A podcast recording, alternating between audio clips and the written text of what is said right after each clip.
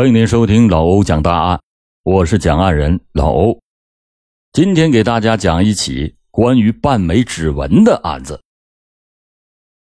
位于吉林市经济技术开发区的吉林燃料乙醇有限公司，在当地俗称是大酒精，是国家批准建立的全国第一家大型的燃料乙醇生产基地，也是中国和亚洲最大的玉米生产化产业发展商以及新型能源的。供应商之一。由于公司大量的收购玉米，每当秋冬收粮的旺季，附近的农民和各地的粮贩云集于此。在公司的大门外，每天都排出两三公里的卖粮大队。这大酒精收粮有一个规矩，那就是当天不以现金结账，而是发给一张卖粮的小票。什么时候结账，你就等着电话通知。就是这条不成文的规矩，给一些粮贩带来了商机。那些外地的粮贩，那谁有时间总是在这儿等着电话呀？说家住在吉林市的刘女士正好看到了这个商机。两年前，她和她的家人一起就干起了倒票的生意。她收取的回扣也不多，就是万分之十五，但就是这样的小回扣，每天那也有近千元的收入。但是这种倒票的生意，那不是谁都能做的，因为每天手里必须有流转的几十万的现金流。二零一一年十二月二十日这一天，天气格外的冷，来大酒精卖粮的人也特别的多。这天都黑了，门外还排着一溜卖粮的长队。刘女士坐在自己家里北极星的面包车里，一边打着暖风，一边听着歌曲。这时候在车外。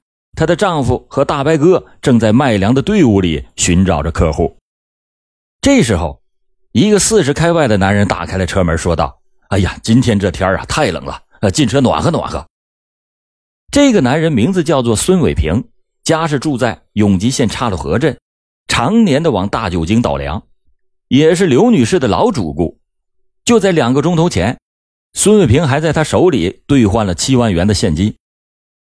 孙伟平上车以后，坐在了副驾驶的位置上，两个人是有一搭没一搭的唠着嗑，唠着唠着，刘女士突然有点内急，她就说：“孙大哥，你帮我照看一下车，我去趟厕所。”因为平时混的都很熟了，刘女士对这位孙大哥呀还挺信任。就这样，刘女士离开了能有十多分钟，但是偏也凑巧，正赶上刘女士这几天闹肚子，隔了一会儿。刘女士又出去方便了一下，看着外面的车和人越来越少了，孙伟平说：“哎呀，时间过得真快，一个多小时都过去了。我儿子还在那边帮人卖粮呢，我也暖和差不多了，出去看看。”孙伟平走后不久，刘女士脑袋突然忽悠了一下：“哎呀，副驾驶座位下里面还藏着三十万现金呢，我得赶快查看查看。”这一查看不要紧。刘女士顿时惊出了一身冷汗，正如她所料，那个钱箱里藏着的三捆现金整整少了一捆。刘女士立即给丈夫打电话，可是等他们再去寻找这孙大哥，哪还有孙大哥的踪影？当他们来到经济开发区公安分局九新派出所报案的时候，已经是凌晨一点多了。正在值班的教导员陈海军。简要的听了一下案情，心里马上就明白了。哎呀，快，马上往岔路河方向去追！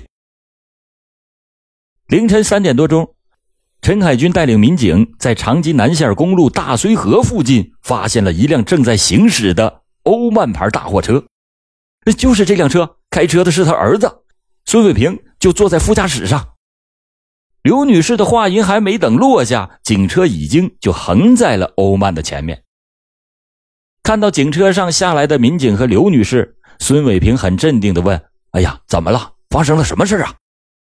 一听刘女士怀疑他盗窃车里的十万元现金，孙伟平顿时是火冒三丈的说：“哎，你怎么血口喷人呢？你当着我儿子的面，这不是栽赃陷害吗？”搜，孙海军是不容狡辩，立即指挥民警进行了搜查。可是，一辆车，两个人，只搜出了九万元现金。孙伟平说：“这个钱你们可别给我动啊！这是我们爷俩辛辛苦苦的卖粮钱。不信，不信你问他。”刘女士的心里也在犯着浑。是啊，在傍晚的时候，孙伟平是在他手里兑换了七万元的现金，那剩下的两万元是怎么回事？陈海军紧追不舍，孙海平的理由却也十分的充分。他说：“谁出门手里还不带点应急的钱呢？”这拿不出确凿的证据，很难让孙伟平供出实情。于是陈海军就命令连车带人一起都带回派出所进行审查。回到所里以后，陈海军连夜的调取了案发现场的监控录像，同时让一名民警又扮成了嫌犯还原了现场。但是由于案发的时间是在夜间，被害人在案发的现场接触的人员又比较多，侦破案件的难度那是非常的大。为了尽快获取罪证，陈海军想到了分局刑警副大队长、闻名全国的女痕检专家于梅。看来要攻破此案，只有在痕迹物证上下功夫了。藏钱的箱子是放在副驾驶的座椅底下。为了保险，刘女士的丈夫把座椅进行了改造。平常情况下，只要是一般旋钮，座椅就能移开。可是经过改造以后，那必须卸下坐垫才能露出藏钱的箱子。如果不是下一番苦功夫，再娴熟的嫌犯也很难在短时间内拿到钱箱里的现金。卸下那个坐垫，装钱的箱子就展现在于梅的面前。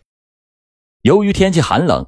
现场环境也不是很好，于梅采用最新的指纹提取技术，对钱箱上重重叠叠的指纹一一的加以甄别，最后确定，这些杂七杂八的指纹是刘女士、还有刘女士的丈夫以及刘女士的大伯哥三个人留下的，除此之外，再没有第四种指纹了。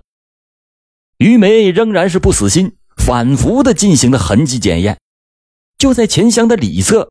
半枚残缺不全的指纹引起了于梅的注意，尽管模糊不清，但是还有鉴定的价值。这半枚指纹是右旗形纹，指尖向下，边侧较重，纹心较轻。